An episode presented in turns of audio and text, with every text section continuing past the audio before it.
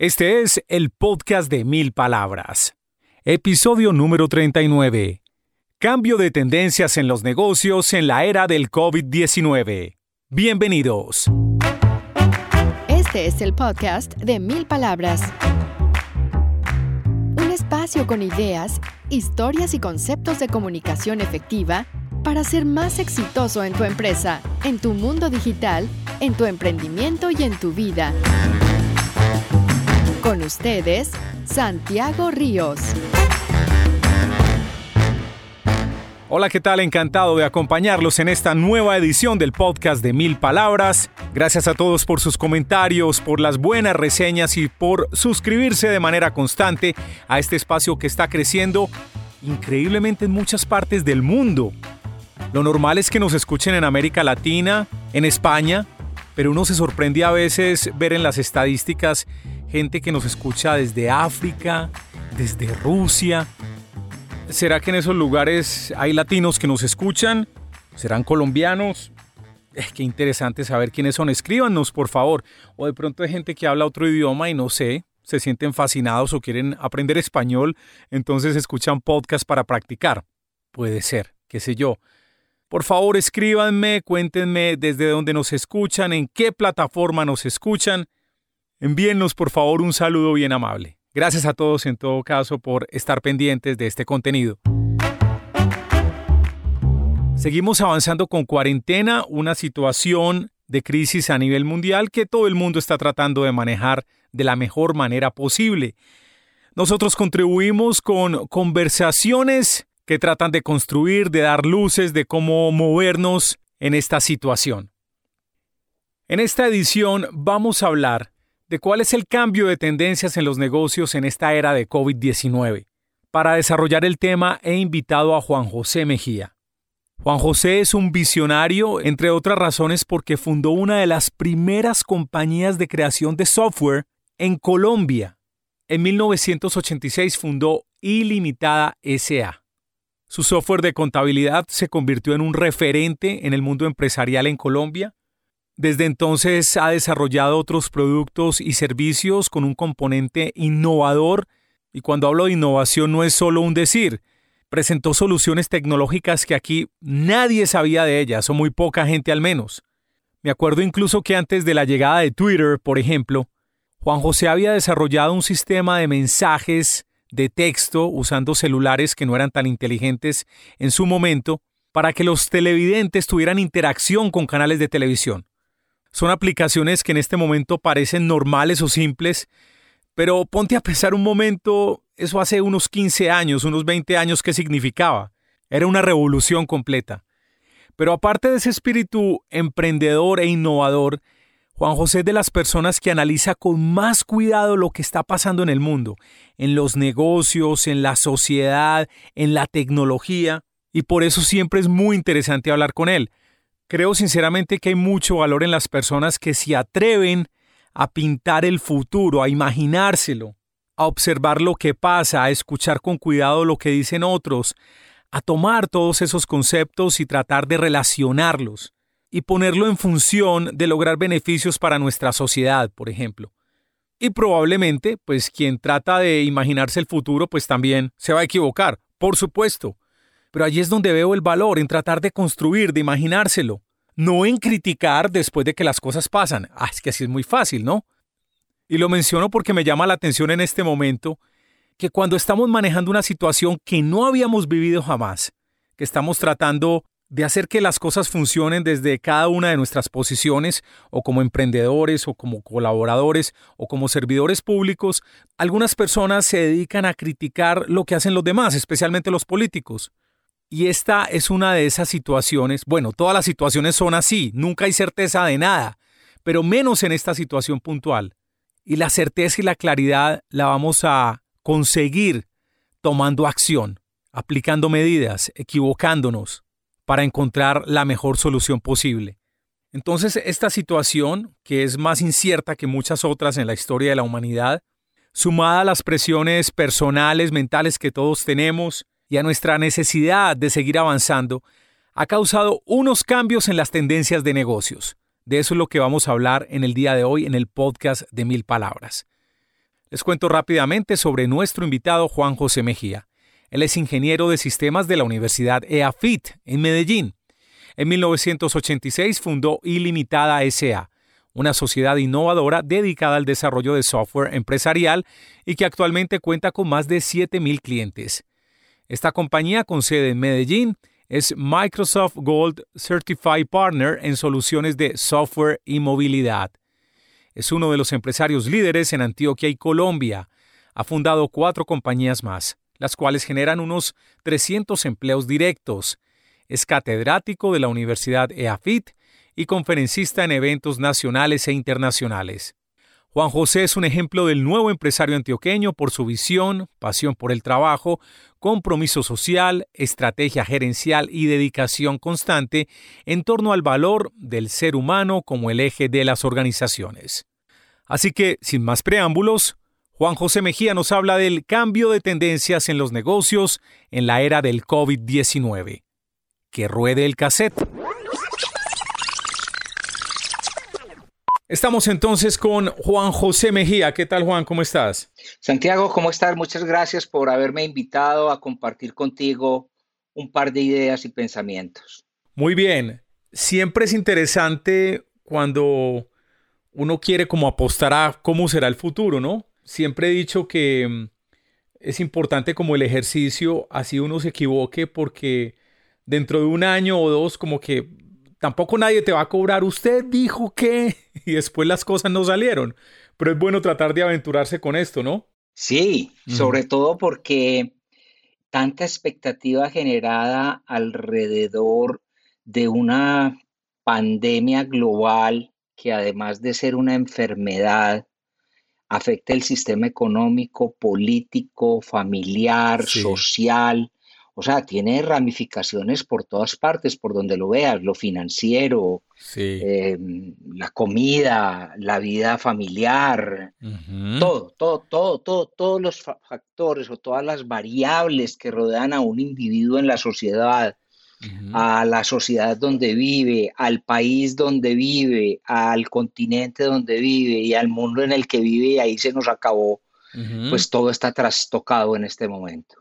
Hay un tema cierto en la planificación de las organizaciones y es que muchos tratan de plantear objetivos partiendo de su pasado, partiendo de una historia conocida. Es decir, mire, si estamos en este mercado trabajando de esta manera y tenemos tales competidores y vendimos 100 dólares, estoy inventándome cualquier número, pues este año con el aumento de precios, con la salida de este competidor del mercado, entonces vamos a subir nuestras ventas este año a 120, pero parten de un hecho conocido.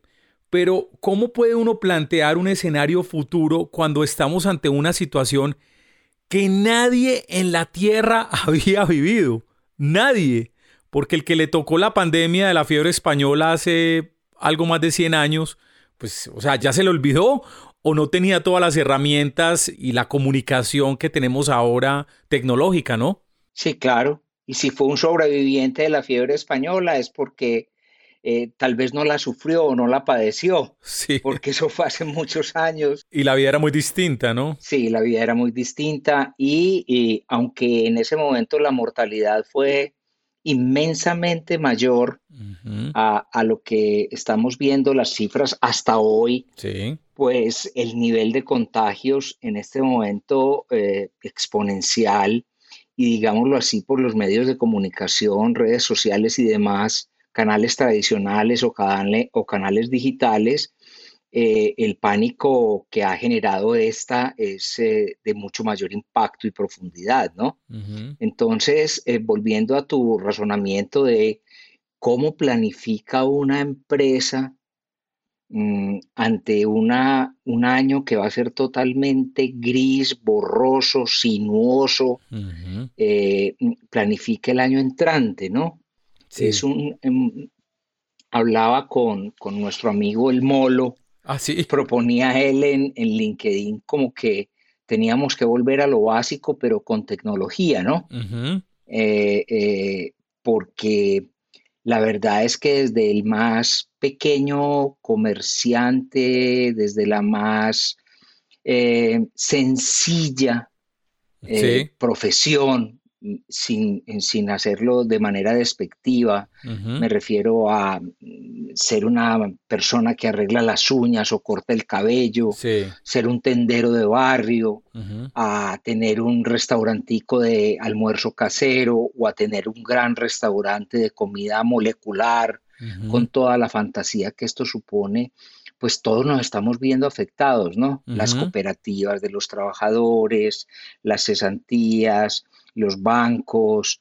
Estamos en manos de, no sabemos quién, de una, de una suerte de vectores que van jalando de un día para otro. Y es por eso que vemos que las bolsas de valores eh, suben y bajan todos los días eh, como un yoyo, dependiendo de la noticia del día.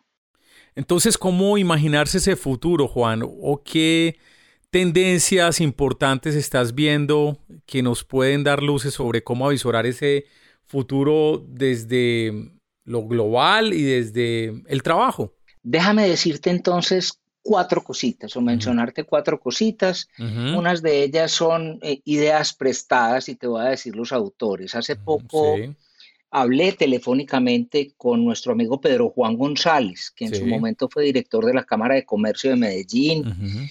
Eh, trabajó conmigo en Ilimitada y hoy por hoy es el rector de la Universidad La Salle, ¿no?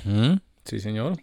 Él me decía que curiosamente, ya que él no solamente es un ingeniero de sistemas, eh, economista y filósofo, es un PhD en filosofía, él me decía que curiosamente en este momento estamos viviendo de los dos extremos. Y yo le dije, Pedro, ¿y eso qué significa? Estamos viviendo del campesino que está cultivando la comidita que nos vamos a comer. Cierto. Y de la más alta tecnología del mundo para resolver los modelos matemáticos de mm, moleculares y de toda la pandemia y el ADN y de lo que esto represente. Claro. Entonces, en este momento dependemos, estamos como en la edad de piedra, dependiendo de la, de, la comidita que nos está sembrando un señor allá arriba en Sonsón, unas papas, ¿no es cierto? Sí, sí. Y estamos dependiendo del instituto de tecnología más poderoso del mundo y de los centros de cómputo más poderosos del mundo que están tratando de correr los modelos matemáticos con todos estos cruces de los ADNs y de los elementos y componentes para tratar de hallar la vacuna o la cura a esta enfermedad. Y pudiera decir uno, Juan, disculpa y te complemento, y la más alta tecnología, pues para todo este tema de comunicación que tenemos ahora, ¿no? Además, claro, la tecnología vista desde varias aristas, ¿no? Eh, mencionábamos los modelos de, de, cómputo que se deben estar haciendo para simular qué pasa si aplicamos este ADN con este otro ADN o con esta molécula o con este componente y proyectan eso mm, millones de veces y ven el resultado o la mutación que eso da y hasta la tecnología de las comunicaciones que nos ha facilitado esto. Déjame darte un ejemplo pegado de esta visión tan simpática, tan simplista, pero tan profunda de Pedro Juan. Sí. Eh, los eh, equipos de cómputo que están orientados a procesamiento gráfico, normalmente para fotógrafos, para diseñadores, para personas que hacen cine, o que tienen que, la palabra, yo no sé cómo se dice, renderizar, render. No sé si en español eso tenga una... No la conozco tampoco. No la conozco, pero bueno, usemos el anglicismo eh, con el perdón de todos nuestros oyentes, sí, perdonemos el anglicismo. Renderizar es cuando se coge, por decirlo así, una serie de imágenes y ya se convierte en una sola unidad que puede ser vista, ¿no? Eh, mira que eh, esa marca que se llama NVIDIA, que produce unas tarjetas gráficas de altísimo poder para usar eh, y poder aportar a lo que está pasando en este momento en el mundo, eh, desarrolló una pequeña app, una aplicación que si tú tienes un computador con una tarjeta gráfica de ellos, descargas la app en tu computador, ejecutas la app y con la ejecución de esa aplicación le das permiso a que ellos usen de manera remota tu tarjeta gráfica para hacer procesamiento. Entonces ellos están haciendo un procesamiento distribuido en sus grandes centros de cómputo y en todos los computadores de todas las personas que en el mundo les dieron acceso a usar su computador. Es un crowdsourcing, un trabajo colaborativo para aprovechar la eficiencia de las máquinas en todo el mundo. Claro, entonces multiplican por millones los procesadores gráficos que permiten que estos algoritmos complejos sean distribuidos y produzcan resultados muchísimo más rápido. Yo nunca había visto un esquema colaborativo de esta magnitud. Yo me quedé, sinceramente, siendo un hombre de tecnología, ya un pequeño dinosaurio en extinción, porque... Para nada, hombre. Yo estoy con la tecnología desde el año 78, que empecé en la Universidad de AFI mi carrera en Ingeniería de Sistemas, y ya para el año 2020, pues esos son más de 40 años de estar alrededor de esto. Eh, uno es como un dinosaurio en vía de extinción, pero todavía uno entiende un poquito y ese nivel de, pues yo tengo aquí mi computador, un Mac Pro, y, yo dispuse, yo lo dejo prendido de día y de noche, y ellos lo están usando cuando necesitan capacidad de cómputo, usan el procesador mío para su beneficio. Obviamente hacen todas las salvedades de seguridad, ellos no miran la información de uno, simplemente usan la capacidad de cómputo del, del equipo y ya. Sí, así es. Y entonces uno está aportando un granito de arena a, la solución de este problema. Mira, si bien de un extremo entonces está nuestro amigo Pedro Juan hablando de que hoy dependemos de los dos extremos, de la agricultura básica, de sembrar la papa y cosechar la yuca y pilar el maíz, y por otro lado de la alta tecnología, eh, eh, todos los seres humanos, y hemos visto las, las cadenas de WhatsApp, de los videos de YouTube, todo el mundo en una posición, voy a llamarla espiritual, respetuosamente, como en un cambio de valores, ¿no? Esto nos cambió la vida, el mundo paró en seco, tenemos que cambiar de valores, eh, ya voy a medir las compras que voy a hacer, voy a comprar solo lo esencial, eh, pues si tengo dos pares de zapatos, ¿para qué cuatro? Si tengo un par de relojes, ¿para qué tres? Si tengo un televisor, ¿para qué dos? Hemos visto esas cadenas tan bonitas, algunas de ellas ya empiezan a ser pesadas y canzonas, pero independientemente de eso, veo en la revista Semana, que llegó el domingo, a María Jimena Duzán eh, eh, lanzando una sentencia que, que su artículo dice, lo siento, todo puede ser peor. Entonces, eh, ella lo que dice es que cuando inventen la vacuna o el tratamiento, esto a, los tres mesecitos se nos va a olvidar.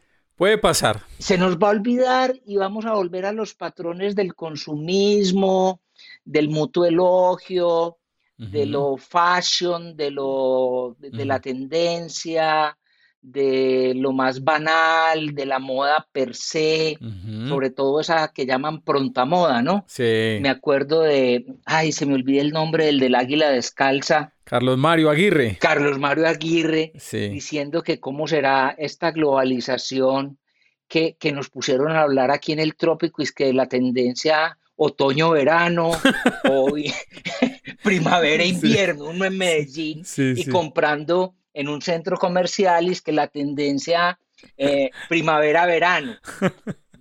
sí, sí, muy simpático. Entonces, eh, mira cómo somos influenciados y, María Jimena entonces en este extremo, que sería como, como otro polo, dice, mire, ¿cuál espiritualidad, cuál... Eh, bueno, aquí estoy usando palabras mías, yo me leí el artículo el domingo, no, no, no lo leí para hoy, pero la reflexión que me queda a mí es, ¿Tú has construido alguna vez o has reformado tu casa? Que le dicen a uno, vea, le vamos a reformar la cocina y el baño y en una mm. semana terminamos. Sí. Por ahí en la semana 16 todavía no se ha acabado el polvo ni el martilleo en la casa, ¿no sí, Sí, así es. Y uno está al borde de la locura. pero dos días después de que se van y terminan, a uno se le olvidó las 16 semanas de sufrimiento. Así es. Puede pasar. Yo no soy tan negativo, Juan, te digo la verdad. La señora lo está planteando pues desde su posición, porque la tendencia de ella siempre es como de miedo, de crítica, de ver los errores, no de ver los aciertos. Obviamente las cosas yo creo que no van a ser ni mucho menos ideales, pero creo que de todos modos es una lección para la gente. Algo va a cambiar, diría yo. No puedo decir que todo va a ser divino, porque no. Van a seguir existiendo unos problemas que siempre han existido en la sociedad, pero es una oportunidad para una autorreflexión como la gente lo está haciendo desde lo personal y desde el punto de vista social. Este es como el segundo punto que querías mencionar, Juan, ¿cierto? El tema de este comportamiento y de cambio de perspectiva de la gente, ¿no? Sí. Mm. Eh, mira que mm, solo por cerrar este tema, abro comillas, ella dice, después de la crisis del coronavirus no va a haber milagros. Ni Donald Trump se va a volver defensor del medio ambiente, ni Luis Carlos Sarmiento va a dejar de ser el dueño de Colombia, ni Maduro va a salir de Venezuela. Puede ser. Entonces, eh, mm. esa es como una sentencia de muerte. Pero yo estoy contigo, ¿sabes? Yo creo que individualmente el ser humano, eh, las personas, eh, incluso desde los millennials, centennials, ya no sé en cuál vamos, pues los niños están sufriendo eh, o, viviendo, por no decir sufriendo, porque no, algunos de ellos no están, bueno, hay otros que efectivamente están sufriendo mm, hambre y, cosas delicadas, pero digamos que estamos todos eh, viviendo algo que sí nos está cambiando el modo de ver las cosas. Y ese era como el primer gran abrebocas que tenía para, para compartir contigo. El segundo que se me había ocurrido en esto es que Venimos eh, hace días, eh, sobre todo las empresas y las eh, profesionales que trabajamos alrededor de las empresas, hablando del tema de la transformación digital. Sí. Yo he visto en mis años de experiencia que a veces simplemente le cambiamos el nombre a las cosas y eh, eso los va modernizando, ¿no? Y se le van agregando. Eh, cuando yo estudié sistemas, hablábamos de los computadores o mainframes, que era un computador central que tenía unas pantallas a lo largo de todo un edificio, pero había solo un computador y uno hacía, desde una pantalla, uno estaba conectado a un cerebro, ¿no es cierto? Sí. Después apareció otra cosa que se llamó Application Service Providers, ASP. Bueno, y después apareció el Cloud Computing y ahora el Cloud Computing híbrido, ¿no? y, y, todo, todo va mejorando y de la misma manera de la mano van tendencias como la transformación digital, que básicamente em, hablaba de negocios inteligentes, con procesos inteligentes, con organizaciones inteligentes y con productos inteligentes. Y a eso lo llamaron la industria 4.0, ¿no es cierto? Y eso es un, un, árbol, pues eso se puede armar un organigrama, cada uno de esos cuadrantes se puede abrir y entonces los consultores de sistemas colegas, incluso organizaciones prestigiosas estaban ofreciendo planes de transformación digital, eh, no solo como un proceso de cambiar a unos computadores más modernos y contratar unos anchos de banda más grandes, y, y, se hablaba de cosas como el teletrabajo, como uno de los pasos que había que dar generando cultura en los individuos. Tal vez el tema más central de la transformación digital es que había un componente de tecnología, pero también había un componente humano y otro de organización y otro de, procesos, ¿no es cierto? Sí. Todo esto soportado sobre algo legal que le diera un piso eh, eh, jurídico y viable al asunto. Y entonces se hablaba de que una verdadera transformación digital pues era un proceso de dos, tres, cinco años, ¿no es cierto? Yo me atrevería a decir de que yo creo que se dio una especie de transformación digital acelerada los que no, los que no habían usado WhatsApp, digo las generaciones mayores se vieron obligadas a usar WhatsApp. Eh, tengo incluso un hermano que se había negado a usar celular, hmm. ya tiene celular, así sea para contestar el teléfono. Sí. ¿No es cierto? Eh, ya tiene celular porque además donde vive mm, se robaron los cables de cobre de los teléfonos eh, tradicionales. Entonces le tuvimos que comprar un celular para que conteste. Sí. ¿Cuántos eh, ejecutivos seniors se han visto en la obligación de las videoconferencias? Sí. ¿No es cierto? Mira el Congreso. esta semana empezó a sesionar por videoconferencia eh, y eso con los computadores que tenemos y los anchos de banda que tenemos, todavía sin meterle a esto el 5G y, el, y las nuevas infraestructuras tecnológicas, ¿no es cierto? Juan, mira que para complementarte los ejemplos, uno muy simpático que no había dimensionado antes de la grabación de esta entrevista, hablé con una cliente. Entonces la cliente me explicaba lo que es tener a los niños estudiando a distancia. Obviamente yo tengo un par de hijas más grandes que manipulan todas las herramientas, pero ella tiene dos hijos que son de 7 y de 4 años. Entonces hay que prenderles el computador, darles clic en el enlace de la clase, habilitar la cámara, cerrar el micrófono. es decir, es una educación digital acelerada que tocó también con el otro extremo. Hablabas de los seniors, pues bueno, los niños también se tienen que meter en el tema, ¿no? Exactamente. Y, mira que tenemos el caso de una sobrina de Claudia, mi esposa, que en septiembre del año pasado se fue a Italia en un intercambio eh, para estudiar en Milán y la acogió el coronavirus allá. Por suerte, la familia que la recibió vive en una finca cerca de mm. Milán, entonces ha hecho su cuarentena eh, aislada pues como del, eje de la enfermedad, sí. pero lo que iba a hacer asistir a una universidad a aprender el idioma italiano y clases de arte y de cultura, todo se le volvió digital. Claro. Eh, pues no es exactamente lo mismo estando en Medellín que estando en las afueras de Milán, pero, pero de alguna manera le tocó muy parecido, ¿no?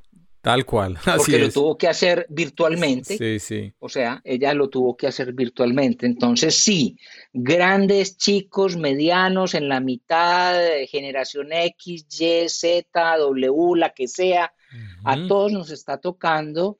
Eh, mira en tu caso con esto de los podcasts, y te lo reconozco al aire, tú fuiste un visionario de los podcasts. Gracias, Juan. Y yo creo recordarte desde el año 2014, tal vez, o 2015, hace 5, 6, 7 años, hablando de hacer podcast cuando aquí todavía no entendíamos. Uy, hace un poquito más, Juan, desde el 2006. Hace un poquito más, sí. 2006, ¿cómo te parece? Yo no te puedo creer que hace tanto tú venías sí, señor. idea. Con este cuento hace mucho rato. Me impresionas, me impresionas. Yo creí que era de 2010 para arriba. No, no, no, 2006, sí. Pero mira lo que son las cosas. Sí. Hoy, después entonces de 15 años, los podcasts se están volviendo la herramienta como las empresas, incluso se habla de una tendencia mundial que se llama podcast de marca. así es. ¿No es cierto? Entonces, eh, las empresas que producen algún alimento hacen un podcast con eh, un chef para usar ese alimento de una mejor manera. Sí. Exactamente. O los que venden estos tapetes para hacer yoga, entonces viene con podcast, ¿no es cierto? Así es. Eh, así es, entonces mira qué tan avanzado estabas tú en ese momento. Eh, yo tengo un par de ejemplos por ahí también de una época, eh, por allá por el 2007, cuando conocimos personalmente al personaje que inventó estos QR codes, los, los cuadritos estos así como de, filigrana reticular. Sí. Y, yo vine todo contento de esa reunión que fue en Suiza y, traté de promover eso aquí en las empresas y la gente me decía, ¿y, eso cómo se come, no? Claro, así es. Y, y, hoy también, después de 13 años, algo parecido, ya entonces eh, una organización como Bancolombia, tú puedes ir a un establecimiento y lees el código QR y pagaste, ¿no? De acuerdo. Entonces, definitivamente en nuestro medio hay cosas que tardan más tiempo.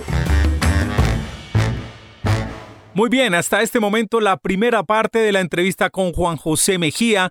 Creemos que esta conversación vale la pena dividirla en dos partes, así que en la próxima edición no se pierdan las reflexiones de Juan José Mejía en torno a la transformación digital intensiva que estamos viviendo en este momento y otras apreciaciones de cómo está cambiando el comportamiento humano durante esta crisis y qué significa eso para los negocios.